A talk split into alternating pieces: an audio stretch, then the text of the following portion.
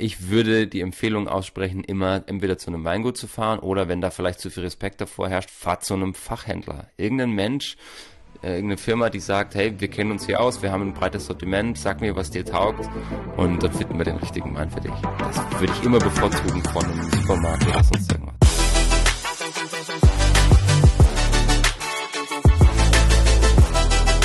Willkommen zum Pino und Pixel Podcast, Folge Nummer 28. Es ist Anfang März und wir starten in das Weekly Update der Weinbranche. Wieder ein paar tolle Sachen dabei. Lukas, die Celebrity Corner ist vollgestopft mit abgefahrenen News, aber vorab, Freitag, wie geht's dir? Ja, gut, Freitagmorgen. Ich hätte noch zwei Stündchen mehr schlafen können. Wir könnten gerne etwas später starten, wenn du möchtest. Ja, das habe ich mir ja selbst eingebrockt. Ich habe eine kleine Nachtschicht gemacht gestern. Das äh, bisschen Schlaf kann ich nachholen. The Life of a Developer. Wie war das? Ja. so ähnlich. Okay. Wir werden heute in der Folge über die Wirkungen pro und contra Schlafverhalten mit Alkoholkonsum sprechen. Vielleicht ist ja da was für dich dabei. Alkohol habe ich nicht getrunken gestern. Sehr gut. Okay. Bevor wir in den allgemeinen Teil starten, machen wir kurz Winey Art Club Update. Morgen ist Rebschnitt-Workshop, klein aber fein. Ich starte morgen früh sehr zeitig nach Österreich ins Kanuntum.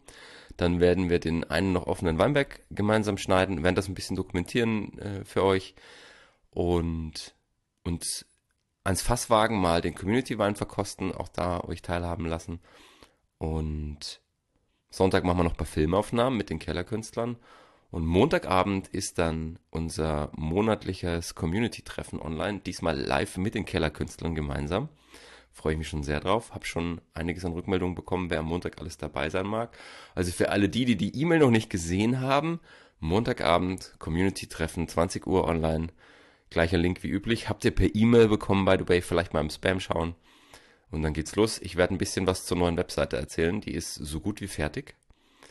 Und mit deiner Unterstützung auch, Lukas, vielen Dank dafür. Ähm, bin schon so ein bisschen stolz drauf, was wir da gebaut haben.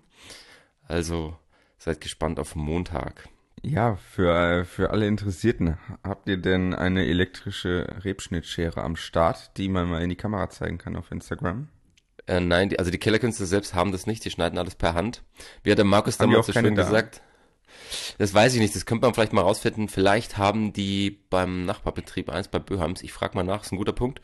Markus hat damals gesagt, wir schneiden alles mit der Hand, das trainiert den Händedruck. Guten Tag. genau. Ja, nice. ja, im Business weißt du ja Bescheid, immer starken Händedruck haben. Ja, ja, dominant auftreten, äh, ein paar äh, Knochen brechen. Ja. Oder wie Jan Böhmermann sagt, im Business, im Business brauchst du das. Ein guter Händedruck. Das Video war so gut. Ja. Wir spielen gerade an auf die letztewöchige Marketingkampagne von Jan Böhmermann. Schaut euch das unbedingt mal an. Es, ich weiß nicht, wem das auch passiert. Lukas und ich werden häufig bei YouTube und Instagram zugebombt mit diesen Marketing-Werbevideos von irgendwelchen Businessmenschen, die die Millionen gemacht haben und uns alle teilhaben lassen wollen daran. Und Jan Böhmermann hat das in meinen Augen hervorragend aufbereitet und auch wieder sehr gut recherchiert ähm, was da dahinter steckt. Und das sind 40 Minuten eurer Zeit, die wirklich sehr gut investiert sind in meinen Augen. Also schaut da gerne mal rein, wenn euch auch diese Videos nerven hin und wieder. Ich hoffe, dass sie das tun, weil sonst würde es heißen, dass wir genau die Zielgruppe sind, die auf so einen Scheiß reinfällt. Das ist möglich. Naja, auf jeden Fall, ne, wenn du eine Reb, Rebschere zu präsentieren hast am Wochenende, dann pack das mal bei Instagram rein. Das ist cool. Ich habe selber so ein Ding noch nie live gesehen, weil die meisten Was? Betriebe, mit denen ich unterwegs bin, Ach so, eine tatsächlich mit Handschneiden. Ja, eine analoge habe ich auch hier für meine drei Reben, die da im Garten stehen. Aber die elektrische, ja, gerne. Wir haben ein paar positive News dabei, Lukas, aus äh, der gebeutelten Region Neuseeland. Zum einen sind sie am Aufräumen, sie haben die Lese gestartet. Die erste Bilanz ist natürlich verheerend, insbesondere auf die Betriebe, nur es gibt hier und da sehr viele Lichtblicke, dass sie doch auch gute Qualität in die Weinkeller kriegen. Und es gab eine sehr schöne Geschichte von einem Weingut, die haben sich, also es ist völlig abgefahren, wir haben den Artikel verlinkt, die haben sich drei Meter tief durch den Schlamm gegraben und haben quasi so eine, so ein Loch, so eine Tür in den Schlamm gegraben. Also der ist richtig verdichtet, der bleibt dann liegen, wenn das Wasser abläuft. und haben dort 12.000 Flaschen Wein und einiges an Fässern rausgeholt, die sie dann quasi aus dem Weingut retten konnten. Gut dokumentiert auf Social Media und auch echt beeindruckend, was sie da geleistet haben. Also Hut ab. Da hätte ich ja gar keinen Bock drauf, ne? Also den. Stell mal vor, du kommst dann zurück nach Hause oder auf die Arbeit, wie auch immer. Äh, dann bist du da erstmal im Schlamm versunken. Also das ist mit Sicherheit uncool. Wenn du dir jetzt vorstellst, stell dir vor, deine Wohnung würde das jetzt erwischen und du hast, sagen wir mal, 12.000 Flaschen, 15 Euro pro Flasche, 180.000 in der Wohnung liegen, dann überlegst du dir schon, ob du dich da zwei Tage, also zwei Tage hat es gedauert, das Graben, da durchgräbst, bis du an deinen Laptop kommst. Ja, ich meine, du musst ja sowieso irgendwann mal dran. Also man kommt nicht wirklich drum herum. Man kann es zwar aufschieben, aber irgendwie löst das Problem auch nicht, weil beim nächsten Regen. Du siehst jetzt ähm, an der A, das ist jetzt drei Jahre her bald. Die sind ja immer noch am Aufräumen und das wird auch noch viele Jahre dauern. Also die Natur ist schon mit einer großen, starken Kraft unterwegs da. Viel Aufbauarbeit die nächsten Jahre. Unsere, unser Podcast-Gast, Luisa Sophia Sedelmeier, ist vorgestern nach Neuseeland geflogen macht dort ein paar Monate so eine Art Reisepraktikum von verschiedenen Weingütern, von Weingut zu Weingut. Und die werden wir, haben wir äh, besprochen, als sie in Abu Dhabi auf dem Flughafen saß, haben wir kurz telefoniert, hat sie gesagt, sie macht gerne mit uns mal einen Live-Podcast aus Neuseeland und erzählt was von diesem tollen Land, was sie so gesehen hat. Also vielleicht so in vier bis sechs Wochen werden wir uns gemeinsam mit ihr mal vor dem Mikrofon einfinden und mit ihr ein kleines Interview machen live aus dem Krisengebiet. Ja, sie wird nicht nur die Krise anschauen, dass wir so einen breiten Überblick kriegen, glaube ich, ist ganz cool. Die ist mitten in der Lese da und da kann sie sicherlich das eine oder andere cool erzählen. Von Neuseeland aus paar Kilometer Richtung Osten, Westen, je nachdem, wo man hinfliegt. Argentinien hat die Woche auch sich geäußert zu den Erwartungen von ihrem Jahrgang 2022. Kurz zur Erinnerung, Argentinien Südhalbkugel, die sind auch jetzt in der Lese, also quasi gleicher Zyklus wie Neuseeland beispielsweise oder Australien, die haben ein ziemlich krasses Jahr vor sich, haben seit 1960 gibt es die Aufzeichnung und haben vermutlich die geringste Erntemenge seit Aufzeichnung. Und Grund dafür ist, dass sie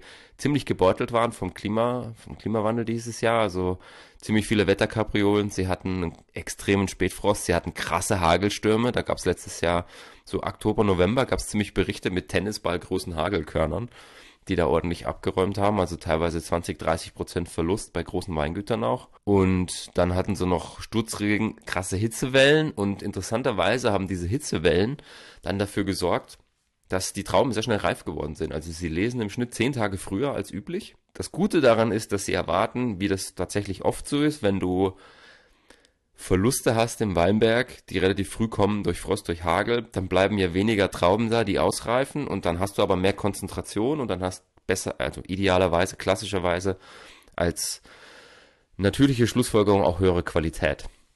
Und das heißt, sie erwarten etwa 20 Prozent weniger, dafür aber mehr Qualität als in den normalen Jahren. Ja, eigentlich noch gut, dass sich das so ein bisschen auspendelt, oder?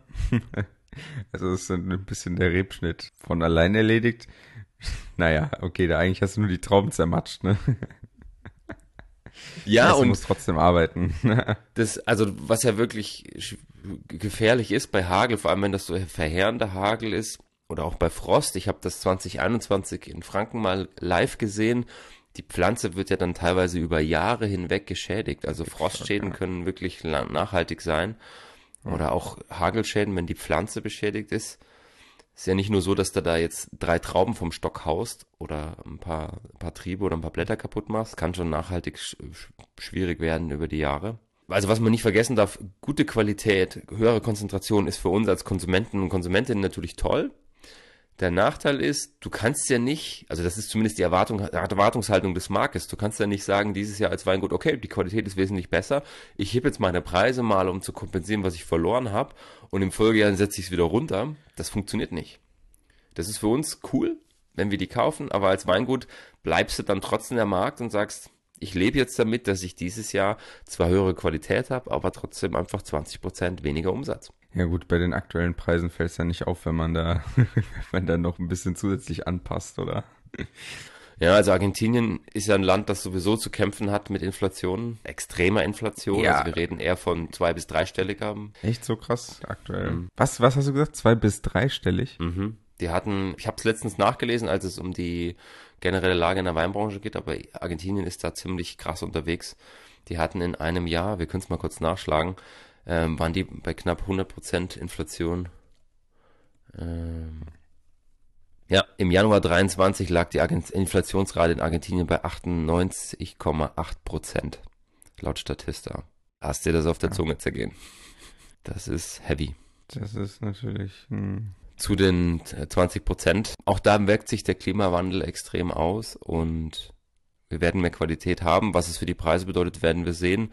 Es kommt sehr, sehr viel international aus Argentinien und Chile. Wir haben das letzte Mal vom chinesischen Weinmarkt gesprochen, wo natürlich durch die Reglementierung mit Australien andere Märkte wie Chile oder Argentinien profitiert haben. Insbesondere Chile ist da sehr, sehr stark gewachsen. Wir werden jetzt sehen, was mit dem argentinischen Markt passiert nach der Lese. Ich bin mir sicher, sie werden berichten davon, was sie jetzt wirklich in die Keller gebracht haben ne, bringen wir sehr gerne mit, weil argentinischer Wein hat durchaus auch seine Leuchttürme im, im europäischen Markt, wo du sagst, Preis-Leistung ist fair, ist passend. Es ist natürlich wieder ein Thema mit der CO2-Bilanz, Weine aus Chile und Argentinien, die dann häufig in Flugzeugen oder auf Schiffen transportiert werden, kann man sich natürlich drüber streiten. Ja, macht das so viel aus? Ich habe immer dieses Bild von den Avocados im Kopf. Also gibt ja massig Infografiken, und eigentlich so Versand fällt da gar nicht so krass ins Gewicht, sondern auch lokal, gerade die lokalen Betriebe für so Rinder oder sowas, die knallen da richtig rein. Also ist da eher so nach dem Motto, trink ruhig deinen Wein aus, was weiß ich wo, oder deine Avo ist deine Avocados aus, keine Ahnung, aber kannst eigentlich besser auf das äh, lokal, lokale Fleisch äh, bei dir nebenan vom Bauern verzichten, weil das krasser in die CO2-Bilanz einfällt. Ja, die, man, es ist natürlich unglaublich komplex, das System komplett zu betrachten. Es gibt immer wieder Menschen, die mit neuen Statistiken, mit neuen Auswertungen ans Licht kommen und dann beweisen, warum eine Sache besser ist als die andere. Das ist teilweise sehr polarisierend. Jeder hat so seine Impulse und ich finde, wenn ich mit dem gesunden Menschenverstand an solche Sachen rangehe und sage, hey, ich verzichte bewusst auf bestimmte Dinge und wenn ich dann sage, ich habe heute Abend Lust, mir mal eine Flasche argentinischen Rotwein zu gönnen, dann mache ich das halt, wenn ich den im Keller liegen habe. Ist natürlich was anderes in der Relation, als zu sagen, ich hau mir jede Woche drei Kilo Avocados aus Kalifornien rein und zwei Flaschen Wein aus Chile oder Argentinien. Also ich finde, wenn ich mit gesundem Menschenverstand dort rangehe, ist das in Ordnung als Einzelperson. Die Masse macht es dann immer aus. Und zum Thema Avocados, die Anna hat es in der Folge 20, als wir sie hier hatten, angeteasert. Das Problem ist nicht der Transport bei den Avocados, sondern der krasse Wasserverbrauch bei dem Anbau von Avocados, der eine extre viel extremere Rolle spielt, die weit über die CO2-Belastung an sich hinausgeht. Es ist schwer, dieses System komplett auf den, auf den Punkt zu bringen. Ja, auf jeden Fall. Nur ich finde äh, immer krass. Also es, weiß nicht, es gibt zehn Punkte, die schlecht für die Umwelt sind. Und wenn du die dann so durchnummerierst oder so oder sortierst nach, nach Schweregrad, dann mühen sich die Leute ab, die unteren sieben Punkte zu optimieren und äh, schränken sich unnötig ein. Dabei ist Platz eins schwerwiegender als der komplette Rest. Und eigentlich müsste man nur den schwerwiegendsten Part rausstreichen. Dann kannst du besser, besser einen Punkt rauscanceln als, äh, als so 100 kleine, die dein Leben dann einschränken, oder? Also, also du weißt ja schon, ich bin mir sicher, du hast auch schon deine Erfahrung gemacht, wie schwer das ist, bestimmte persönliche, private Gewohnheiten zu ändern, auch wenn es nur Kleinigkeiten sind. Und wenn du das dann mal hochdenkst, skaliert auf einen Betrieb, für den bestimmte Dinge sehr viel schwieriger umzusetzen sind, obwohl sie vermeintlich klein sind, als zu sagen, okay, ich widme mich lieber den Plätzen sechs bis zehn auf der Liste, weil das geht einfach schneller und effizienter umzusetzen, obwohl der der Impact hinten raus vielleicht nicht so ist, wie er sein sollte. Ne? Also ja. das hat ja schon Gründe, ich kann das auch oft nachvollziehen, wenn ich mit Betrieben spreche. Auch so Geschichten wie, keine Ahnung, Biozertifizierung. Ja? Vielleicht fehlt dir nur ein vermeintlich kleiner Schritt für die Außenwelt, wenn du von außen irgendwas betrachtest, warum du nicht bio oder nicht nachhaltig zertifiziert bist. Und wenn du dann mit den Betrieben sprichst, mit den Leuten, die da verantwortlich sind, und die erklären dir ihre Sichtweise, dann denkst du dir, okay, Jetzt verstehe ich's. Ja, das Interview mit dem Schweizer äh, Winzer, das ich geführt habe letzte Woche Samstag, da war es auch so. Der hat gesagt, wir arbeiten hier komplett nachhaltig. Ja, es gibt zwei Momente, in denen wir nicht nachhaltig sind und das geht leider nicht anders. Wir haben hier die absolute Seenähe und wenn ich nicht zweimal im Jahr dort reinfahre und synthetisch mit dem Material für Pflanzenschutz, mit Pflanzenschutz unterwegs bin, habe ich keine Chance, dass meine, meine Rebstöcke gesund bleiben. Das geht nicht. Ja, und lieber fährt er halt zweimal dorthin und das ist das, was ihn quasi die Zertifizierung kostet, als dass er 30 Mal nach jedem Regen rausfährt und Kupfer und Schwefel in den Weinberg ballert, um sich seinen Pilzen, seine Pilze vom Leib zu schaffen. Es ist schon, du kannst das dann oft verstehen, weil von außen denkst du dir, dann lass halt das zweimal Spritzen weg. Und wenn du dann mit dem Menschen sprichst, denkst du dir, okay, wenn du dann quasi die Hälfte deiner Ernte einbüßt, logisch machst du das nicht. Also dieser wirtschaftliche Aspekt dahinter spielt eine sehr, sehr wichtige Rolle. Ja, ich meine jetzt eher so, so im privaten Umfeld, so dieses Micromanagement, wenn es um CO2-Einsparung geht. Okay, machen wir einen nächsten Block. In der Weinbranche gab es die Woche ein paar große Meldungen, die viel Bewegung in den Markt bringen werden in Europa. Zum einen hat Saint-Emilion, das ist eine Appellation oder eine Region auf der rechten Uferseite vom, von der Weinregion Bordeaux, bekannt gegeben, dass sie ab 1.1.23 nachhaltige oder, oder sie nennen es Umweltzertifizierungen für Zertifizierung für Umweltschutz von ihren Betrieben verlangen. Und das betrifft insgesamt vier Regionen, Saint-Emilion, Saint-Emilion Grand Cru, das sind die großen, äh, Lussac und Puisquin. Und dort muss ich als Betrieb, wenn ich zur Appellation gehören will, also sprich zu der Zertifizierung, zu der nach dem Weingesetz äh, dort Wein abfüllen darf, muss ich ein Level 2 Zertifikat Umweltschutz nachweisen. Da gibt es mehrere Betriebe, Zertifizierungen, die das haben. Und das waren vorher 90 Prozent der Betriebe. Und ich bin mir sicher, dass auch ein paar rauspurzeln werden. Und sie haben gesagt, das wollen wir bitte ab sofort haben, um dort so ein bisschen aktiv auch gegen den Klimawandel vorgehen zu können. Bin gespannt, wie sich das weiterentwickelt. Das sind durchaus bekannte Zertifizierungen und je nachdem auch wie du klimatisch unterwegs bist, ist es mehr oder weniger möglich. Was heißt, ist es mehr oder weniger möglich, auch da in der Region mehr oder weniger möglich? Also für einige... Ja, also wenn du jetzt mit Betrieben sprichst, beispielsweise, die in Regionen sind, wo per se Bio vielleicht machbar ist, wie jetzt das Beispiel, was ich mit dem Schweizer Weingut hatte, kann es trotzdem sein, dass du an deiner Ecke, weil du, weiß ich nicht, als Ausläufer von einem Tal, wo jeden Morgen der Nebel hängt, ein Problem damit hast, dass du eben aus Umweltschutzgründen auf bestimmte Mittel verzichtest. Und andere wiederum, die ein Stückchen weiter oben sind, die eben vom Nebel nicht betroffen sind, die haben das Problem nicht. Und deswegen einzelfalltechnisch ist es natürlich eine Herausforderung und schwierig. Saint-Emilion hat gesagt, hey, pass auf, wir sind rechtes Ufer, bei uns ist es per se wärmer. Wir sind nicht so vom Atlantik Einfluss geprägt, wie das das linke Ufer ist, wo der Atlantik und seine Auswirkungen ziemlich extrem reinballern, insbesondere in den nördlicheren Regionen. Und wir hätten gerne diese Zertifizierung Level 2. Das ist ein sehr komplexes System. Also ich kann jetzt dir nicht sagen, was im Detail dahinter steckt, nur das sind mhm. Anforderungen an den Umweltschutz. Es ist einfach ein Zeichen für die Branche, ja. Und ich meine, 90 Prozent ist eh schon eine, eine hohe Zahl von den Betrieben, die da dahinter stecken. Und das wird sicherlich auch positive Strahlwirkung auf andere Regionen in der Branche haben. Das ist ja wahrscheinlich nicht so schwerwiegend. Außer du hast dein Weingut an der falschen Stelle. Das stelle ich mir auch schon ziemlich fies vor, oder? Ja. Wenn du an der falschen Stelle bist und dann kommst du da einfach nicht drum herum. Ja, und also genau das Beispiel ja, von dem Schweizer Weingut, wenn du das dort hättest, dann wird es natürlich herausfordern. Und da hast du dann vielleicht das Glück, dass du sagst, deine Marke steht so für sich selbst, dass sie sich über den Namen verkauft, über den Ruf. Und wenn du das Pech hast, dass du eben zwar unter dem Schirm von einer dieser Regionen, dieser Appellation läufst, nur die Leute jetzt nicht rumlaufen und sagen, ich hätte gerne Chateau La Grand Croix, was auch immer, von Lussac, dann und eigentlich, sage ich mal, über die AOC, über die Weinregion dich vermarktest, dann hast du natürlich eine Herausforderung, wenn du das nicht mehr darfst, weil das dann wahrscheinlich unter Landwein oder sowas läuft. Ein bisschen degradiert, ne? Also wir werden es weiter verfolgen. Ich bin gespannt, was sie vielleicht Ende des Jahres für eine Bilanz ziehen und vielleicht auch welche anderen Regionen sich daran orientieren. Sind die schon öfter so Vorreiter gewesen, was sowas angeht, oder? Also was eine Sache ist, die sehr, sehr spannend ist, dass Bordeaux ist eine sehr, sehr häufig diskutierte Region, insbezüglich, besonders bezüglich des Weingesetzes, weil das linke Ufer oder die Zertifizierung, die die meisten kennen, diese Grand Cru Classé 1855 festgelegte Klassifizierung, die beruht ja auf den damals am Weinmarkt gehandelten Weinpreise. Danach haben die das gemacht.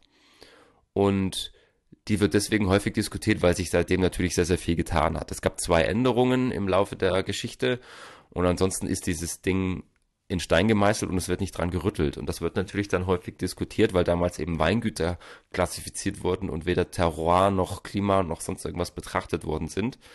Und das rechte Ufer, Saint-Emilion und auch bestimmte andere Regionen, die sind da ein bisschen anders unterwegs. Die sind strenger mit ihren Gesetzen. Die sind teilweise auch so unterwegs, dass sie die Klassifizierung alle paar Jahre hinterfragen und einfach sich ein bisschen moderner und flexibler zeigen in den Augen vieler Expertinnen und Experten. Da ist so ein Schritt natürlich auch wieder ein Zeichen nach außen, vielleicht auch zu sagen, hey, wir sind die Vorreiter, was das angeht, uns stärker dem Thema Klimawandel, Nachhaltigkeit und Veränderungen in der Welt zu widmen.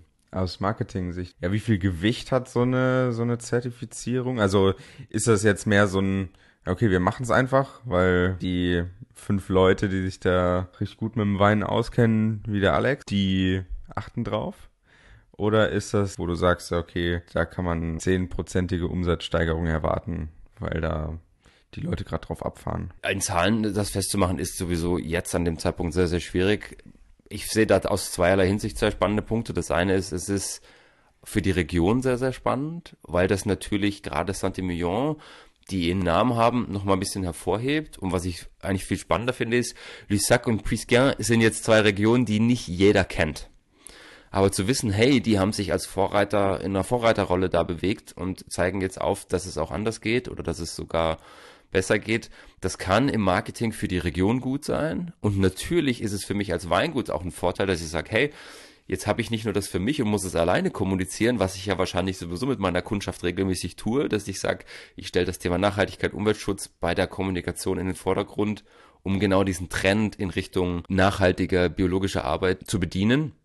Jetzt noch zu sagen, hey, pass auf, wir sind einer dieser Betriebe, die das seit vielen Jahren machen, wo jetzt die die Attention in der Presse ein Stück weit dafür da ist, kann mir schon vorstellen, dass das einen positiven Einfluss hat. Hast du schon mal ähm, irgendwo begleitet, so ein Switch auf irgendeine Biozertifizierung und dann hast dann die, die Zahlen dazu mal betrachtet? Also was natürlich oft der Fall ist, und habe ich jetzt auch mit einem Kunden kürzlich diskutiert, es gibt oft, wenn du neue Märkte erschließt, wenn du neue also in den neuen Point of Sale willst, wenn du zum Beispiel sagst, hey, ich habe bisher immer ab Hof verkauft und ich mag jetzt in die Bioläden in der Umgebung gehen, dann mhm. ist es natürlich schon mal gut, wenn die Person, die deinen Wein im Laden findet, irgendwie erkennen kann, ohne dass jetzt mit jemand sprechen muss, weil da oft ja doch die Leute Respekt vorhaben, vielleicht in dem Bioladen sogar, denkt keiner, da steht jemand mit Erfahrung für Wein, sich auf dem Etikett zurechtzufinden zu sagen, okay, ich erkenne irgendwas, was mir zeigt, okay, der ist zertifiziert nach XY. Das heißt, die Leute, die oft solche Schritte wagen in neue Märkte, die gehen durchaus darauf, bestimmte Zertifizierungen zu zeigen. Ja, mhm. weiß nicht, Bioland-Logo oder vielleicht sogar diese Hardcore-Varianten von Demeter oder sowas, die natürlich auch Anforderungen haben und die dann auch Geld kosten. Und das ist der Grund, der dann dagegen spricht, dass viele Betriebe sagen, ey, ich bin Landwirtin, ich bin Bauer und ich habe jetzt keine Lust, mich mit Zertifizierungen zu beschäftigen, die ja doch administrativ oft herausfordernd sind und versuchen es dann selber und manche entscheiden sich dann dafür zu sagen, ich habe es abgewogen, aus Kosten- und Zeitgründen schaffe ich es nicht und ich hoffe einfach, dass es funktioniert über Storytelling. Und andere sagen, nee, ich nehme es auf mich, hole mir vielleicht einen Berater, eine Beraterin rein, die mich da unterstützt und lass mich zertifizieren, weil es eben dann besser funktioniert. Und der Kunde, von dem ich jetzt gerade spreche, der überlegt jetzt tatsächlich, ob er aus Kostengründen nicht sagt, ich gehe wieder raus aus der Vereinigung, in der ich bin, den Namen lasse ich jetzt mal außen vor, weil ich der Meinung bin, dass meine Weine für sich stehen, weil ich der Meinung bin, dass mit meiner Story, die ich erzähle und mit meiner Kundschaft das so etabliert habe, dass ich es nicht mehr brauche auf dem Logo. Das ist eine bewusste Entscheidung. Gut, aber es, es ist ja eher so für, für Bestandskunden. Ne? Also wenn man weiterhin neue Kunden für sich gewinnen möchte, dann sollte man das Logo ja schon noch drauf lassen, äh, oder?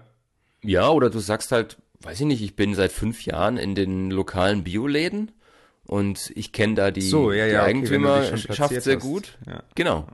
Also das, es ist eine bewusste Entscheidung, dass er jetzt sagt, ich glaube, ich brauche da nicht mehr drin sein. Ich schaue mir das jetzt noch mal ein Jahr an und dann sehen wir weiter. Wie sieht es eigentlich mit Wein aus in so Bioläden? Geht das gut?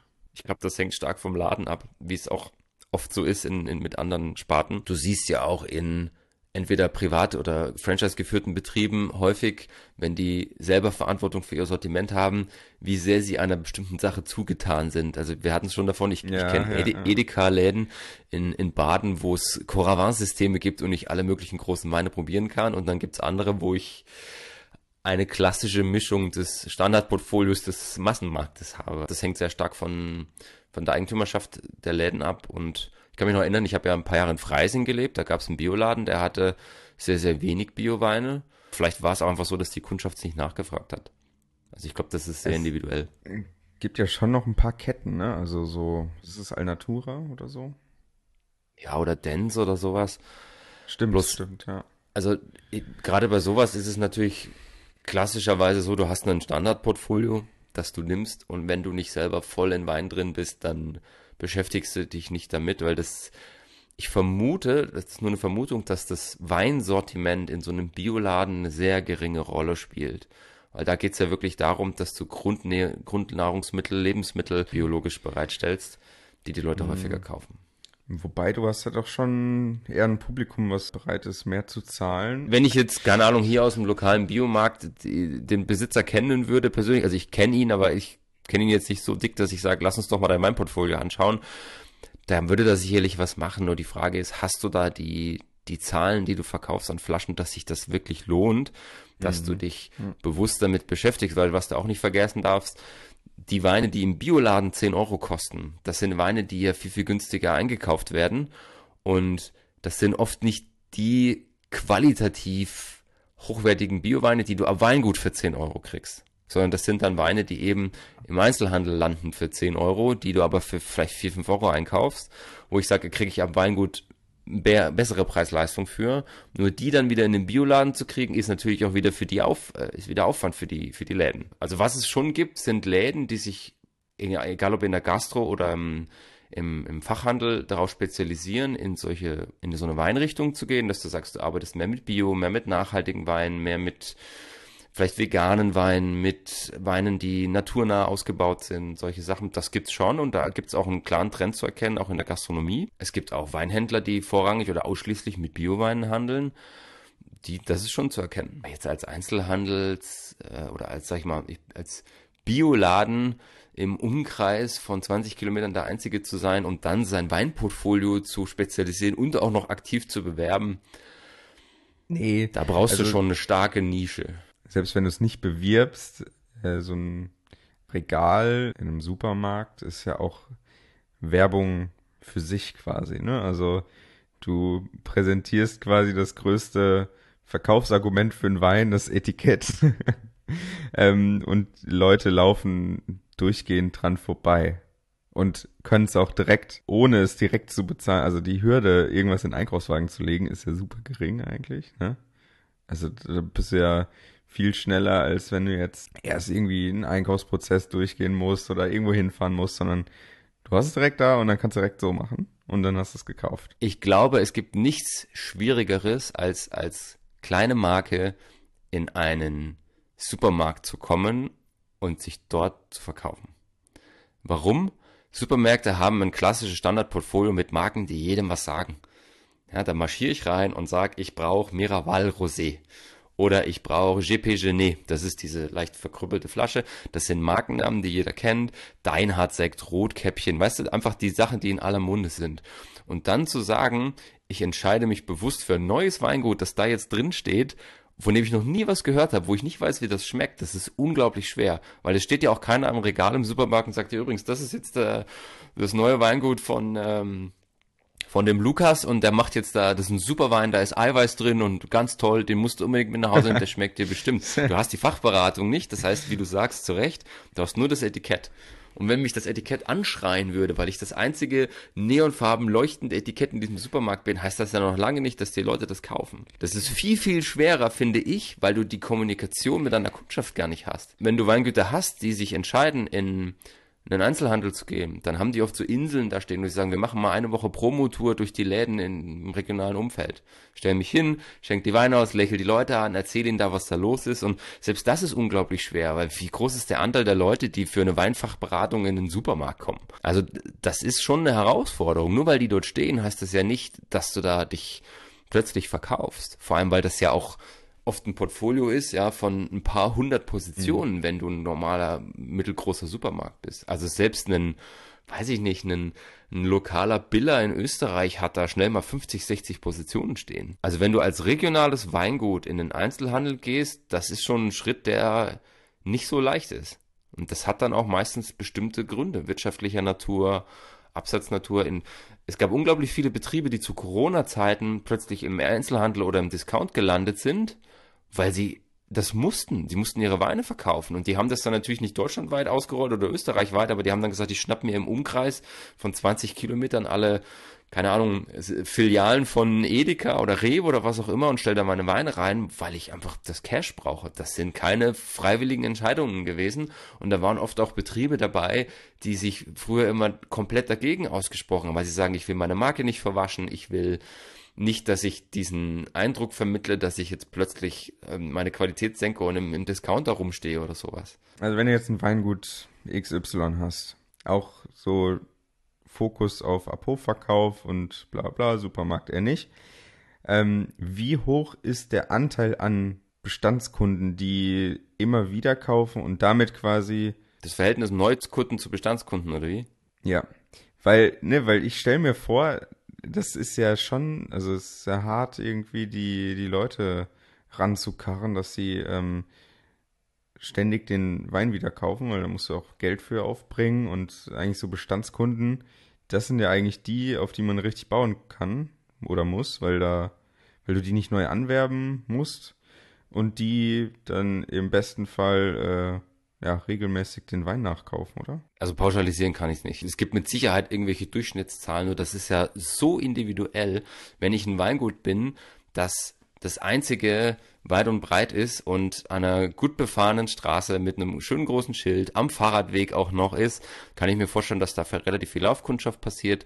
Vielleicht gibt es sogar noch irgendeine Sehenswürdigkeit in der Nähe und das kannst du nicht vergleichen mit einem Weingut, das in der Pampa liegt, wo kein Mensch vorbeikommt, was auch keiner kennt und dann nochmal verglichen mit einem Weingut, das vielleicht in der Innenstadt ist, von einer Weinregion, in einer größeren Stadt wie, weiß ich nicht, Würzburg zum Beispiel, wo auch viele Touris unterwegs sind, die dann bei dir hängen bleiben, weil du weiß ich nicht, staatliche Hofkellerei heißt oder sowas. Also das ist super unterschiedlich. Ja, stimmt, ja. Ich, äh, ich kenne das hier nicht so, weil hier gibt's Zerro äh, Weingüter, bei denen man mal vorbeifahren könnte. Hast nicht so weit an die Nahe oder an die A? Also, um das Thema abzuschließen, ich würde die Empfehlung aussprechen, immer entweder zu einem Weingut zu fahren oder wenn da vielleicht zu viel Respekt davor herrscht oder ihr einfach Angst davor habt, fahrt zu einem Fachhändler. Irgendein Mensch, äh, irgendeine Firma, die sagt, hey, wir kennen uns hier aus, wir haben ein breites Sortiment, sag mir, was dir taugt und dann finden wir den richtigen Wein für dich. Das würde ich immer bevorzugen von einem Supermarkt oder sonst irgendwas. Jetzt sind wir ein bisschen abgeschweift. Ich mach's kurz und knackig, was wir sage ich mal, aus dem Business haben. Zum einen Louis Vuitton Moet Tennessee, sehr, sehr große, weltbekannte Marke, die so ziemlich alles machen, nicht nur Wein und Spirituosen, auch Kleidung, Autos, da ist alles dabei, hat sich in die Reihe der großen Betriebe eingereiht, die sich ein Edelweingut gesichert haben. Chateau Minuti ist ein durchaus bekanntes, ruhmreiches Weingut in der Provence, in der Region Var, die auf einer Halbinsel in Saint-Tropez sitzen und dort entsprechend auch das Einzugsgebiet haben. Und die sind jetzt nach Pernod Ricard und Röderer der dritte Großbetrieb, der sich so ein Edelweingut sichert. Es ist ein ziemlich deutlicher Trend zu erkennen, dass es so ein bisschen, sage ich mal, eine eine elitäre Insel, ein Aufbau eines elitären Netzes gibt von insbesondere Rosé-Weingütern in der Provence, insbesondere in, im Var. Wir hatten schon letztens über Brad Pitt und George Clooney gesprochen, die in dieser Ecke ihre Weingüter haben. Und ähm, LVM Asch hat sich da jetzt eingereiht in diesen Trend, sage ich mal, vielleicht eine Region zu bauen, hinter der extreme Luxusmarken stecken. Und ich meine, die Côte d'Azur legt das nahe, dass das da wahrscheinlich aufgrund der Zielgruppe Sinn macht. Deswegen haben sie sich dieses wundervolle Weingut gekauft. Und kurz und knackig der zweite Teil, diesmal aus Deutschland. Le Grand Chais de France ist Europas größter Weinproduktionsbetrieb.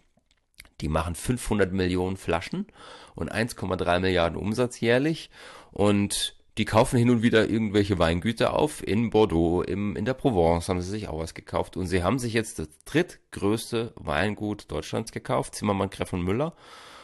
Und das ist definitiv eine Ansage für den Markt und äh, mhm. erweitert das Portfolio um ein Vielfaches von GCF. Also das so die zwei kurz und knackig gefassten Erwerbe der letzten Wochen und Monate. Ja, da scheint einiges los zu sein. Ist es mehr geworden in der letzten Zeit? Also es ist mehr in der Presse, interessanterweise. Und natürlich ist das auch dem geschuldet, dass viele Betriebe, viele Sparten sich spezialisiert haben auf bestimmte Nischen, auf bestimmte Regionen, auf bestimmte Sparten, weil das sind ja oft auch Betriebe, die nicht nur in der Weinbranche unterwegs sind. Da sagst du dann, okay, meine Strategie sagt, in den nächsten fünf Jahren baue ich das Spirits-Portfolio aus und dafür trenne ich mich vom klassischen, weiß ich nicht, Einstiegsweinsortiment oder sowas. Das hängt immer sehr stark vom, vom Betrieb ab. Und da kann es auch passieren, dass da mal große Marken untergehen können wir eigentlich gleich den Schwenk machen. Tropical Brands Group ist eine Firma, die unter Pepsi, Co. und äh, PAI hängt. Die weltbekannte Marke Punica, in den 70er Jahren seines Zeiten gegründet von äh, Dittmeier, 1977, wird eingestampft. Also wer Punica noch kennt, diese Marke gibt es seit September schon nicht mehr in der Produktion, wie jetzt bekannt geworden ist, und wird jetzt komplett eingestellt. Und das liegt eben auch daran, dass die gesagt haben, hey, wir spezialisieren uns jetzt in anderen Sparten und strategisch gesehen macht die Marke für uns keinen Sinn mehr. Das heißt, wenn ihr nochmal Punica trinken wollt, schnappt euch die Restbestände und Ende des Jahres, schätze ich, wird es da nichts mehr geben davon. Ist das äh, Jalapeno Dittmeier? Dittmeiers Valensina. Nee, Dittmann. Dittmann Jalapenos, das ist, äh... Das ist was anderes. Das sind die mit ja. den Konserven und Co. Nein, Dittmeier. Die äh, Jalapenos sind richtig gut, aber okay, ist was anderes. Kleiner Jalapeno-Tipp. Ja, die sind schön knackig. Ja, Punikas habe ich auch vor ein paar Tagen gesehen. Da habe ich erst gedacht so, hä, warum? Und dann ist mir aber irgendwie eingefallen, ja, okay, wann hast du das letzte Mal irgendwo Punika gesehen oder auch getrunken? Also ich glaube, ich habe es seit zehn Jahren nicht mehr getrunken. Du? Na, auch schon. Ich bin, ich bin generell kein, kein Saftmensch mehr. Einfach aus Zuckerkröten. Ich trinke fast ausschließlich Wasser und ab und zu Wein. Da ist Saft definitiv schon lange kein Thema mehr. Aber Punika ist ja mehr so Saftmix oder so. Jetzt noch nicht also wie gesagt, viel zu lange her. Ich kann mich nur erinnern, das war die, die Flasche, aus der man nie direkt trinken konnte, weil die diese Riesenöffnung hatte und das eigentlich immer rechts und links rausgelaufen ist, wo du dann die Flasche eigentlich komplett in den Mund nehmen musstest, dass du dann nicht rechts und links vorbeikleckerst. Äh, was ich sehr cool fand schon immer damals war, dass das Pfandflaschen aus Glas waren und das halt doch irgendwie sich so ein bisschen, also Mehrwegflaschen hat sich besser angefühlt irgendwie. Ich glaube, da haben wir anderes Punika getrunken. Hab keine Glasflasche im Kopf. Wir hatten auch dieses sehr markante Geräusch beim Öffnen. Das war so ein Tschung, weil sich der Druckausgleich beim Drehen dieses riesengroßen Deckels dann sehr schnell entladen hat und so ein Trock war das irgendwie, weiß nicht. Wie von so einem schönen Jalapeno-Glas. Klock. So ähnlich, ein bisschen mhm. dumpfer, tiefer, weil der Raum der Flasche, die Flasche hat ja einen Liter drin gehabt, äh, größer war. Ja, muss dann die Kilogläser kaufen, Jalapenos. Ja, also Punika wird es leider nicht mehr geben in den Flaschen. Wer es noch haben will oder vielleicht sich als Dekozwecken nach Hause stellen, der sollte sich noch ein, ein Gläschen, Fläschchen irgendwo holen. Weil wir es gerade von Flaschen haben, sehr interessante Sache. Wir haben uns halt kürzlich über Alternativen unterhalten aufgrund der steigenden Glaspreise und sind auch auf Dosen gekommen, die in anderen Märkten, wie zum Beispiel in der UK, schon gang und gäbe sind. Also dort sind Wine Cans schon durchaus länger ein Thema. Die haben auch einen recht signifikanten, signifikanten Marktanteil von, ich glaube, anderthalb Prozent oder sowas war die letzte Zahl, die ich hatte von vor drei Jahren. Es gibt jetzt einen offenen Brief, so ein Canifesto, kleines Wortspiel, Canifesto, von fünf Marken, die in dieser Ready-to-Drink-Branche unterwegs sind. Und die haben einen offenen Brief geschrieben an die Branche, warum es durchaus Sinn macht, im Zuge ne, Lieferketten, steigende Preise mit Glas, auch aus Umweltsicht, auf Aluminiumdosen zu wechseln. Und das war ziemlich spannend. Ich habe da mal drüber gelesen. Die bringen ein paar interessante Punkte an, warum es durchaus Sinn macht, in Richtung Aluminium zu denken. Zum einen, weil es aus Umweltsicht tatsächlich Gründe gibt, dahin zu gehen. Sehr spannende Zahl. 75 Prozent des produzierten Aluminiums ist weiterhin im Umlauf. Also der Recyclingprozess ist effizienter gestaltet als beispielsweise bei Glas. Und das Zweite ist, dass es auch Dinge gibt, die darauf hin zeigen, zum einen, weil viele Dosen, zumindest in Deutschland, ja mittlerweile Mehrwegsystem sind, dass du das also den CO2-Fußabdruck durch die Wiederverwendung definitiv weiter unten ansiedelst, als zum Beispiel bei einer Fleisch, äh, bei einer Fleisch, bei einer Glasproduktion. Ey. Was halt aus Marketing-Sicht sehr spannend ist, was wir das letzte Mal schon beleuchtet haben, die Dosen haben halt eine geile Größe. Das ist die beste, Mhm. perfekte Größe für eine Person, um sich einen Drink mit 02, 025 zu gönnen. Und äh, was so ein bisschen dagegen gesprochen hat bisher, war eben dieses, ja, weiß ich nicht, haben wir Qualität in Dosen?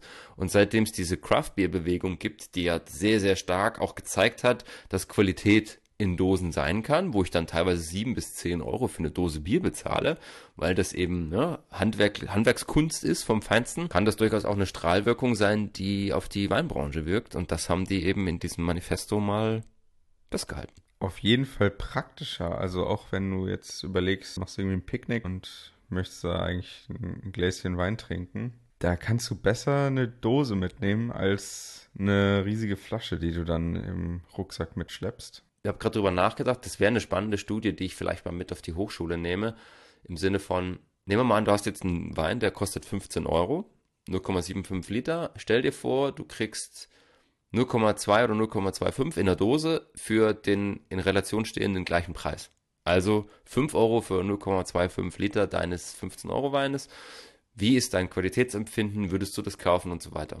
Würdest du Wein in Dosen kaufen? Wie gerade schon gesagt, also ich finde ich find Weinflaschen ziemlich unpraktisch. Also wenn man sich jetzt vornimmt, okay, wir schauen uns jetzt mal einen Sonnenuntergang am Rhein an und trinken dabei ein Glas Wein, dann hat man zwei Probleme. Erstens, du musst eine schwere Flasche mitschleppen und zweitens, du musst zwei Gläser mitschleppen. Und die Dose löst zwei Probleme davon. also alle, weil du kannst im schlimmsten Fall kannst du aus der Dose trinken. Das ist praktischer, als würdest du mit zwei Mann aus einer riesigen Flasche trinken. Und gleichzeitig hast du weniger Gewicht und du musst natürlich nicht 0,7 trinken. Ist das jetzt mit einer 0,375 Liter Flasche mit Schraubverschluss? Gläser bräuchtest du auch nicht, Ja, müsstest du aus der Flasche trinken. Die Frage ist, Genau, aber du musst zu zweit aus der Flasche trinken, wenn, wenn ihr zu zweit seid. Wenn ein romantischer Wein Sonnenuntergang ist. stößt man schon mal mit zwei Dosen an, sagst du, okay? Ja, ja. Ja, ich meine, wenn es nur darum geht, dann klar, dann kannst du es. Geht um den Moment. Es geht um den Ich, äh, Sonnenuntergang. lass dir die- Der Wein ist ich- nur Nebensache. Es geht um den Sonnenuntergang, verstanden. Ich lasse dir die Studie Ja. zukommen. Ich setze das mal auf. Ich finde es wirklich eine spannende Sache. Ich nehme es vielleicht, wir haben ja am Montag immer diese, die Fragen für die Community, wo auch immer interessante Sachen rauskommen. Bei uns kam zum Beispiel raus letzten Monat, äh, letzten Montag, dass 80 Prozent aus unserer Community bereit sind, mehr Geld auszugeben für äh, nachhaltig produzierte Weine und sie auch bewusst aktiv darauf schauen äh, beim Kauf. Das fand ich sehr spannend. Wie gesagt, sehr nischig, nicht repräsentativ für den Markt, nur für unsere Community ist das schon eine Aussage und mich hat es jetzt wenig überrascht, weil es ja doch eine Sache ist, die wir sehr aktiv, insbesondere beim Wine Art Club, auch kommunizieren.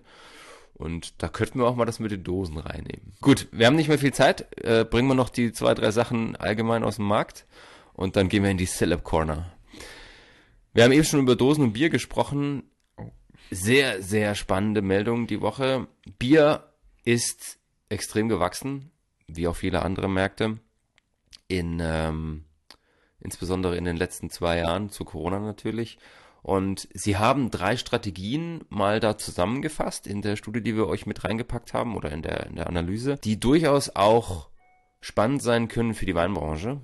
Und die drei Dinge, die wesentlich zum Erfolg beigetragen haben, sind zum einen, dass die Betriebe, die gesagt haben, wir sind klassische Bierbetriebe, sich umgeschaut haben im Craft-Bier-Bereich. Das heißt, sie haben bewusst dieses Premiumization nennt sich das Element.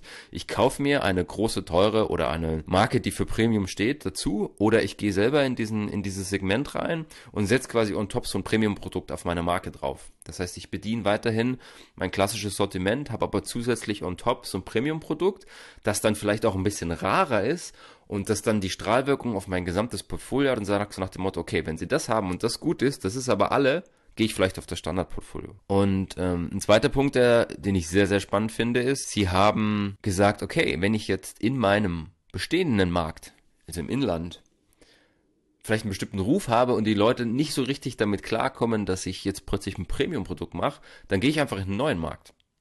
Ich gehe ins Ausland, ich gehe in eine andere Region oder was auch immer, ich gehe in eine andere Point of Sales rein, in eine andere Ladenkette, was auch immer und setze dort bewusst mal ein Premium-Produkt an. Auch das finde ich eine sehr, sehr spannende Geschichte und alkoholfrei. Hm. Ich habe im Zuge dieses Dings ist mir gekommen, ich habe ja den Super Bowl verfolgt, auch wieder dieses Jahr wie seit weiß ich nicht wie vielen Jahren, nächtlich immer versucht wach zu bleiben bis 4 Uhr morgens. Dieses Jahr ging es ganz gut. Da hat Heineken eine alkoholfrei Werbung geschaltet beim Super Bowl. 30 Sekunden, 7 Millionen Dollar für die Relation für alkoholfreies Bier. Warum machen die das? Das ist das Ereignis mit der größten medialen Aufmerksamkeit weltweit und eben auch mit einer jungen Zielgruppe und die erwische ich dann halt auch. Hm?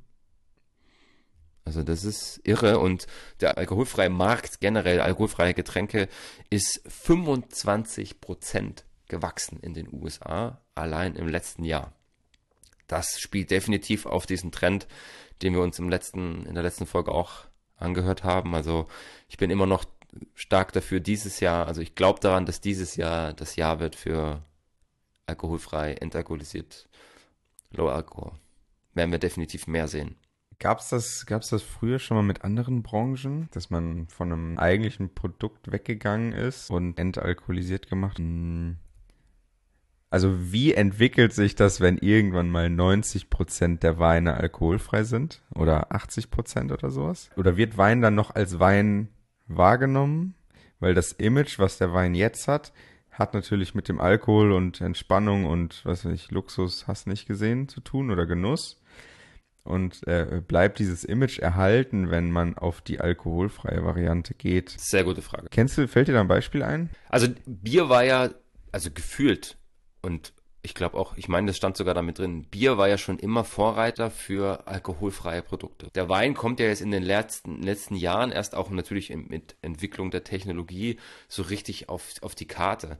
Es gibt ein Unternehmen, Carl Jung, absolute Vorreiter, haben vor über 100 Jahren das erste Patent für Entalkoholisierung von Wein angemeldet, dieses Verfahren entwickelt und die waren definitiv die Vorreiter in der Branche, nur das ist, wie gesagt, schon sehr lang her und jetzt mit diesem Gesundheitstrend auch, trinke weniger, dafür qualitativer und so weiter, was ja auch überall auftaucht mittlerweile. Das erwischt jetzt andere Branchen, nicht nur die Weinbranche. Du siehst jetzt alkoholfreie Spirits, wo du dann Gin hast, der alkoholfrei ist, entalkoholisiert wurde. Es gibt entalkoholisierten Wodka, also es ist extrem viel da gerade, ähm, was eben auf diesen Trend in der sag ich mal, Getränkebranche einzahlt. Aber außer Bier und Wein, was ja nun mal die massenadaptierten Produkte sind weltweit, würde mir jetzt nichts anderes einfallen.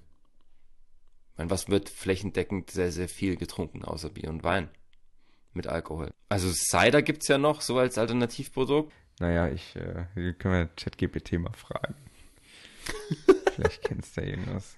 Die Hälfte habe ich eh gerade schon erwähnt. Es gab ein Interview im sogenannten Wine Blast Podcast mit Professor Dr. Tim Spector. Der ist, ich meine, Epidemiologe, Epidemiologe, wie heißen die?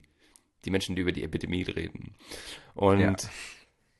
der hat ein interessantes Interview gegeben zum Thema Umgang mit Wein, eben auch einzahlend oder auswertend auf diesen Trend hin zu eben zu der klaren Erkennbarkeit in Richtung weniger Alkohol oder gar kein Alkohol bei den insbesondere bei den jungen Leuten, der gesagt hat, okay, nichts Neues. Alkohol ist nun mal ein Gift. Es ist, wirkt toxisch auf den Körper.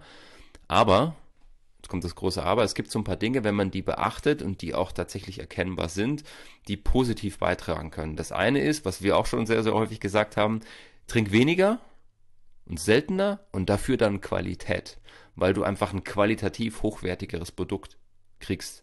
Das zweite ist, trink abwechslungsreich. Warum? Insbesondere Phenole, die ja in Wein drin sind, insbesondere in Rotwein, das sind die, die Gerbstoffe, die Bitterstoffe, die aus den Schalen, aus den Kernen und so weiter kommen, die haben durchaus eine positive Wirkung auf die Herzgesundheit. Ja, also wenn ich Phenole meinem Körper zuführe und dann auch in unterschiedlichen Ausprägungen, sage ich mal, er hat konkret davon gesprochen, so ziemlich jede Rebsorte zu probieren, die es gibt, weil das ein komplexes System an Phenolen in meinen Körper bringt, die sich positiv auf die Magen- und Darmgesundheit auswirken und eben auch ähm, das, das Herzrisiko verringern. Natürlich immer aufpassen, nicht in Mengen, ja, weil ansonsten ist das wieder gegenläufig. Und der dritte Punkt, den er angesprochen hat, den ich auch sehr spannend finde, da hatten wir beides, glaube ich, privat mal. Viele Menschen glauben, wenn sie Alkohol getrunken haben, schlafen sie besser. Fakt ist, du schläfst vielleicht besser ein, weil du einfach platt bist, aber dein Schlaf ist von der Qualität her wesentlich schlechter mit Alkohol, weil du nicht in diese Tiefschlafphasen kommst. Das heißt, dein Körper kann sich nicht vollständig erholen im Schlaf. Seine Empfehlung ist, wir sollten, wenn wir schon Alkohol trinken wollen, dazu gehen, dass wir einfach einen Ticken früher trinken, dass wir vielleicht sagen, wir nehmen es als Aperitif vor dem Essen. Ja, so wie das in Frankreich zum Beispiel durchaus auch gestaltet ist, dass ich sage, okay, da gibt's halt ein Glas Wein als Aperitif um halb sechs vorm Essen, dann esse ich, verbringe meinen Abend, wie ich ihn gerne verbringen mag, und wenn ich um elf ins Bett gehe, ist dieses Glas Alkohol faktisch fast wieder abgebaut. Also das fand ich einen sehr, sehr spannenden Ansatz und wir verlinken den Podcast in den Show Notes, zieht euch das gerne mal rein. Ich habe es noch nicht geschafft, den mir anzuhören. Ich habe jetzt nur die, die Zusammenfassung gelesen. Also hiermit absolute Empfehlung. Ich werde es heute wahrscheinlich nicht mehr schaffen, aber morgen wahrscheinlich. Auf der Fahrt vielleicht. Ich habe gerade mal Phenol gegoogelt. Äh, ich habe gedacht, das ist ja was für den äh, Proteinwein. Dann ist es nicht nur für Sportler interessant, sondern auch für Leute mit Herzproblemen. Ne? Marketing. Das entwickelt sich ähm, in eine immer schlimmere Richtung. naja. Ich sehe dich schon mit so einer leuchtenden Kappe im Supermarkt stehen. Hey, du suchst Eiweiß, du suchst Herzgesundheit, dann kauf dir diesen Wein. Ja, ich wow. äh, forsche ich nochmal nach. Alles klar, nächstes Thema. Rüber zu Lady Gaga. Gleich, äh, kurz vorher noch ähm, eine schöne Sache noch aus der Gastronomie, wo wir eh schon gerade vom Bier kommen. Bitburger großer Konzern in diesem Bereich, den viele von uns wahrscheinlich namentlich auch kennen, hat eine Kampagne gestartet äh, gegen den Fachkräftemangel in der Gastronomie. Finde ich sehr, sehr schön. Sie haben 500 ihrer Partnerbetriebe eine Mitgliedschaft geschenkt auf einer Plattform, die heißt jobmatch.de. Das müsst ihr euch vorstellen wie so eine Art Bewerbungsplattform für Fachkräfte. Ja, ich lade dort quasi mein Profil hoch und gleichzeitig können Betriebe, die sich dort auch anmelden, auf mein Portfolio, auf mein, auf mein mein Profil zugreifen und dann sagen, hey, das wäre jemand, der in meine Firma passt und dann können die sich quasi connecten und Bitburger hat gesagt, hey, wir wollen was dagegen tun. Es gibt 100.000 Fachkräfte für die Gastronomie auf jobmatch.de und wir stellen 500 unserer Partnerbetriebe einen kostenlosen Zugang bereit, damit die sich dort umschauen können, ob sie was finden. Finde ich eine sehr, sehr coole Geste. Ich auch. Polarisierende Frage zum Fachkräftemangel. Glaubst du, er existiert oder sind die Betriebe einfach nur dabei, zu geringe Gehälter zu bezahlen und die Arbeitsbedingungen nicht wettbewerbsfähig zu halten? Sehr gute Frage. Und ich finde nicht, dass sich das ausschließt, was du gerade gesagt hast. Also natürlich ist es schwer, insbesondere in der Gastronomie, höhere Gehälter so ohne weiteres zu zahlen. Es gibt Betriebe, die machen das sehr, sehr gut. Hab jetzt paar konkret im Kopf, müssen wir jetzt nicht im Detail darauf eingehen, aber die tun sehr, sehr viel dafür, ihre Fachkräfte zu halten, die auch bewusst aktiv mit, weiß ich nicht, Wohnungssuche zum Beispiel zu unterstützen in Ballungsgebieten etc. Gibt es einen Betrieb in, auf Sylt, der sagt, meine Leute sind mir sehr, sehr treu, ich habe wenig Fluktuation, weil ich unterstütze die dabei, dass die hier gut arbeiten können, dass sie gut bezahlt werden, dass sie gute Arbeitsbedingungen haben, dass sie nicht vom Schichtsystem gestresst sind und dass sie eben auch eine Wohnung finden in einem, einem Ort, der vielleicht nicht der günstigste ist. Und das funktioniert schon. Ja, Fakt ist trotzdem, das, was erkennbar ist, unabhängig davon, wie gut ich mich vielleicht als Arbeitgeber aufstelle, ich habe halt durch Corona viele, viele Leute verloren, weil die Gastro war sehr, sehr lange zu und viele Leute, die in der Gastronomie waren, haben eben einfach in andere Bereiche gewechselt und kommen nicht mehr zurück. Also das ist auch wieder ein komplexes System, bloß das ist definitiv nicht so, dass das aus heiterem Himmel entsteht oder dass sich das jemand irgendwie hinargumentiert hat. Es gibt faktisch zu wenig Leute, in der Gastronomie. Und ich habe es, glaube ich, heute Morgen mitbekommen am Rande. Sie haben jetzt ein Gesetz beschlossen, um den Fachkräftemangel in Deutschland auszugleichen und Leute aus dem Ausland zu holen. Also das wird uns sicherlich noch eine Weile beschäftigen. Und was du natürlich nicht vergessen darfst, so einfach mal deine Gehälter anzuheben, ist nicht so leicht, insbesondere wenn du jetzt eh schon gebeutelt bist von der Inflation. Äh, das ist eine echte Herausforderung. Machen wir unser Lieblingseckchen. Celeb Corner, Celebrities, hat sich wieder einiges äh, Spannendes ergeben. Machen wir vielleicht äh, in Schwenk von Bier kommen vom Getränkemarkt das erste. Bill Gates, Microsoft-Erfinder, hat 850 Millionen Euro Anteile an der Firma Heineken erworben. Das sind nicht ganz vier Prozent der Firma das ist jetzt schon mal spannend, dass er sich in diesem Markt bewegt. Noch viel interessanter ist das Ganze, weil er vor ein paar Jahren in einem Twitter-Interview mal gesagt hat, ich bin gar nicht so der Biertrinker. Nur er sieht wahrscheinlich auch die Chancen. Heineken ist extrem gewachsen, letztes Jahr 20 Prozent. Und das wird sicherlich mit Aussicht auf mehr für ihn durchaus auch eine Investition sein, wo er sich sagt, kann funktionieren. Bill Gates, ähm, wer sich da nicht so tief mit beschäftigt, war ja sehr, sehr lange der reichste Mensch der Welt. Für, ich meine, fast 20 Jahre mit Unterbrechung. Und er hat eine Stiftung gemeinsam mit seiner Ex-Frau, wo er nach und nach das Geld überführen will und sagt, ist es ihm völlig egal, ob er auf dieser Liste steht. Er wird das nach und nach alles in diese Stiftung geben und einfach schauen, dass er sich einen schönen Lebensabend macht. Finde ich sehr löblich, sehr schön. Das sehen wir häufiger in den letzten Jahren, dass Menschen, die selber viel verdient haben, das dann auch entsprechend weitergeben. Also schöne Geste und wie gesagt für die Branche sehr, sehr spannend. Bill Gates jetzt Anteilhaber von Heineken. Ja, wenn ich an Heineken denke, denke ich immer an diese Heineken Zapfhahn. Und der ist äh, von außen gefroren. Also der ist, der ist, der ist quasi in einem, in einem Eismantel bedeckt zum, und das kühlt richtig krass runter. Sieht auf jeden Fall richtig lecker aus, wenn das Bier da rausläuft. Okay. Also so als Show-Effekt Bier eiskalt runtergekühlt. Ja, ja, genau, ja, für den Show-Effekt. Okay, krass. Schick mal ein Foto, wenn du das mal siehst. Ich habe gerade so ein völlig abgefahrenes Bild im Kopf. ja, ich, ich äh, finde es vielleicht online irgendwo, dann schicke ich dir das mal rüber. Ähm, aber was mich jetzt bei der Sache ähm, doch noch ein bisschen erstaunt hat, ist, dass, das, äh, dass die um 21 Prozent gewachsen sind. Weil ich meine, vor paar Wochen kam mal die Nachricht, dass die Brauereien hier in Deutschland so starke Probleme haben. Wegen Energiekosten und hast du nicht gesehen. Also haben wahrscheinlich auch ein, das gleiche Flaschenproblem, was die Weinbranche hat. Das schneidet dann ja doch schon ein und dabei so ein Wachstum hinzulegen, ist schon äh, Respekt. Also was nicht vergessen darfst, natürlich kommen die Probleme jetzt beflügelt, leider Gottes eben auch durch den, durch den Krieg in der Ukraine zum Beispiel, mit den Lieferketten und ein Stück weit auch mit Nachwirkungen aus der doch sehr extremen Corona-Zeit. Es gab einfach Marken, die sind unglaublich gut durch Corona durchgekommen, ja, und das gilt für die Weinbranche, das gilt für die Bierbranche. Und diese 21 Prozent beziehen sich auf das Vorjahreswachstum, äh, auf Net Revenue und das ist dann schon eine Ansage und das heißt einfach, ich habe sehr gut dargestellt, ich habe gut optimiert und ich habe auch viel mehr verkauft. Ja, Kosten senken, Umsätze steigern und Wumms 21% Wachstum. Ja, dann hm. Prost, würde ich sagen. Lady Gaga, du hast sie eben schon angeteasert, hat die zweite Kampagne mit der großen Champagnermarke Dom Perignon gestartet, die heißt Chapter 2 oder zu Deutsch langsame Metamorphose ist ziemlich abgefahren, wenn man sich das anschaut. Also man sieht es sowohl auf der Webseite und auf dem Instagram-Profil, wir haben es verlinkt in den Shownotes von Lady Gaga, als auch auf der Website von Dom Perignon. Wenn man Lady Gaga kennt, quietschig, bunt, laut, abgefahren, diese Kampagne zu sehen, ist überraschend. Es ist schwarz-weiß, es ist sehr dezent, sehr stilvoll gehalten und schon so ein bisschen kontrovers zu dem, was man eigentlich kennt.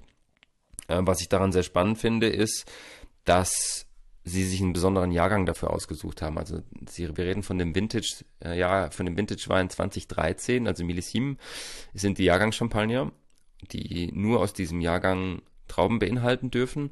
Und 2013 war ein besonderer Jahrgang für die Champagne. Das war nämlich, nach dem, was jetzt so die Branche momentan prognostisch sagen kann, der letzte kühle Jahrgang in der Champagne. Das heißt, die Säurewerte sind höher, das sind sehr, sehr frische Weine, die durchaus eine Komplexität und eine Struktur aufweisen und deswegen mit Sicherheit mittellangfristig toll dastehen werden. Und der kostet 229 Euro. Dafür kriegt man ihn laut Website durchaus äh, ein stolzer Preis. Nur für Dom Perignon, wer das, wenn die Marke kennt, das ist eben nun mal das, was da dahinter steht. Wenn man es vergleicht zum Beispiel mit dem Brad Pitt Champagner für 300 Euro oder dem klassischen 50 Cent Champagner für 150 Euro, ist das so mittendrin und natürlich beflügelt von der Marke Dom Perignon. Also guter Marketing-Move, wie ich finde. Und wer Lady Gaga mal von der anderen Seite sehen will, der soll sich das mal anschauen. Der angesprochene 50 Cent, klassischer Standard-Champagner, The Champagne for Kings, wie er selber sagt. Wer das noch nicht gesehen hat, abgefahrene silberne Flasche mit einer goldenen Schachfigur vorne drauf. Und die ist nicht nur golden lackiert, sondern die ist mit 14 Karat Blattgold verziert. 149 Euro oder Dollar, je nachdem, wo man ihn kaufen möchte. Und der hat jetzt eine Auktion gehostet in den USA, wo verschiedene Weine versteigert worden sind und unter anderem war eine dieser besonderen Champagnerflaschen dabei Ich habe leider in den Pressemitteilungen nicht rausgefunden, was besonders diese eine Champagnerflasche so besonders gemacht hat, ob er die unterschrieben hat oder ob es eine Einzelproduktion war. Die ist auf jeden Fall für sage und schreibe 325.000 Dollar versteigert worden an eine Immobilienfirma aus den USA. Äh, verrückt. Also fällt mir nichts anderes zu ein. Du weißt nicht, was an der Flasche besonders ist.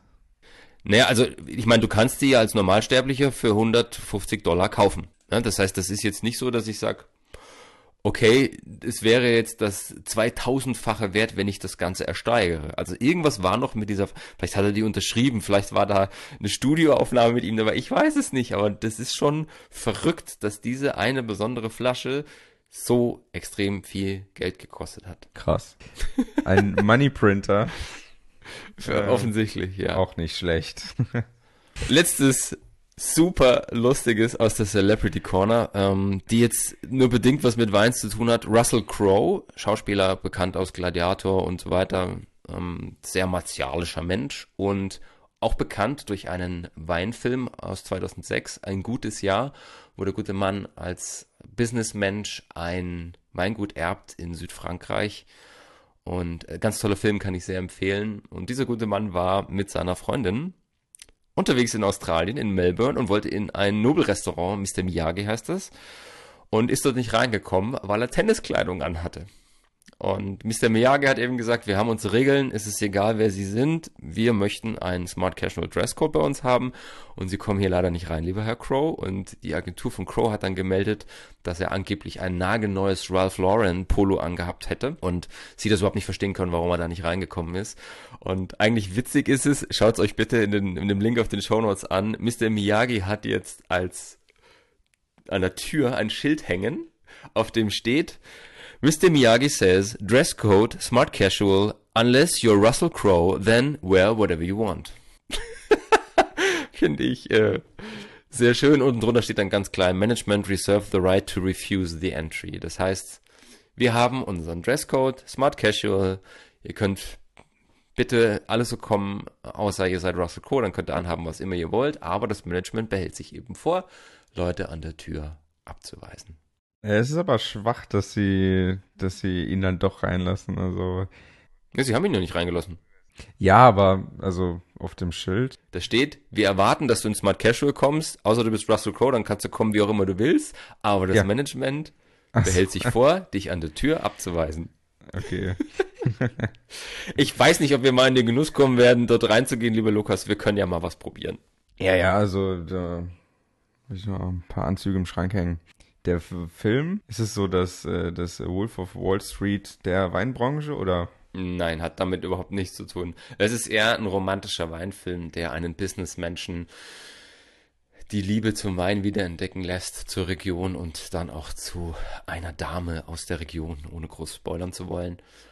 Ähm, ist ein sehr, sehr schöner Film, ist cool gemacht, es widmet sich auch dem Wein sehr als qualitativ hochwertiges und naturgetriebenes Produkt. Und ich hatte vor vier Jahren das Glück, das Originalweingut vom Filmdreh besuchen zu können. Das war, ich erzähle die Geschichte und das war nämlich sehr witzig. Ich kam auf dieses Weingut, Chateau La Canorque heißt das. Und ich wusste zu dem Zeitpunkt nicht, dass es das Weingut ist, auf dem dieser Film gedreht worden ist. Das habe ich während des Besuches dann festgestellt. Und ich habe mich gewundert, warum dieses Weingut so extrem touristisch ausgerichtet ist. Es sah schön aus, natürlich, war cool. Aber es war halt super Touri und Schilder hier und da. Und ich bin dann dort reingekommen und habe erstmal nur geguckt. Und habe mich dann gewundert, warum die alle so ein bisschen, also es war so fette Fronttheke, so ein Desk, ja. Und sie haben halt dann verkostet da mit den Leuten und eigentlich wollte ich mich eher so im Keller mit dem Kellermeister, Kellermeisterin unterhalten, so ein bisschen, wie machen sie die Weine, wie ist der Weinstil und so und äh, das war irgendwie total strange. Und dann habe ich mich mit einer Dame an der Theke ins Gespräch bekommen, die dort ausgeschenkt hat und habe ihr gesagt, ja, ich komme aus der Branche und ich wollte jetzt nicht unbedingt verkosten, sondern, also natürlich gern, nur mich interessiert eigentlich viel mehr die Philosophie und so weiter. Und dann hat sie mich schon so angeguckt und dann stand man so auf der Seite und dann habe ich gecheckt, dass sie offensichtlich sehr, sehr viele Touris hat, die nur zum Saufen und zum Foto machen dorthin kommen und sie dann erkannt hat, okay, anscheinend kommt der Typ wirklich nicht deswegen, sondern der interessiert sich wirklich für das Weingut und dann hat er mich geschnappt und hat mich in den Keller mitgenommen und hat mir dann so ein bisschen alles mögliche erzählt, zur Philosophie. Es war ein sehr, sehr cooler Besuch und das Schönste war dann, ich durfte dann Le Coin Perdu trinken, CP. Das ist der Wein aus dem Film. Den gibt's heute noch dort im Verkauf. Der ist jetzt nicht da so super angepriesen. Und viele kennen ihn eben nur aus diesem Film. Ist ein sehr, sehr schöner Wein und habe mir dann auch zwei Kartons davon mitgenommen und äh, mir dann im Nachgang mal die Story recherchiert, wie das dann wirklich zustande kam und so weiter und dass das Ding halt wirklich von Touris überrollt wird und die das an sich natürlich für die Cash-Seite sehr cool finden, aber es ist halt ein bisschen schade, weil das Weingut an sich selten dazu kommt, offensichtlich über seine Philosophie zu sprechen und äh, sie mich offensichtlich deswegen mit Kusshand genommen haben. Ja, aber ist ja cool, dass sie, dass sie dir dann trotzdem noch so den Einblick gegeben haben. Hätte ja auch sein können, dass äh, dann so, ach scheiße, wir machen ja auch Wein. so total äh, überrollt sind oder überrumpelt sind. Ja, okay, interessant. Äh, gibt's den bei äh, Netflix? Keine Ahnung, ich habe ihn auf DVD. Wer das nicht mehr kennt, das sind so silberne Scheiben mit so einem Loch in der Mitte. Für alle aus der Pre-Netflix-Generation ist das noch ein eine bekannte Sache. Toll.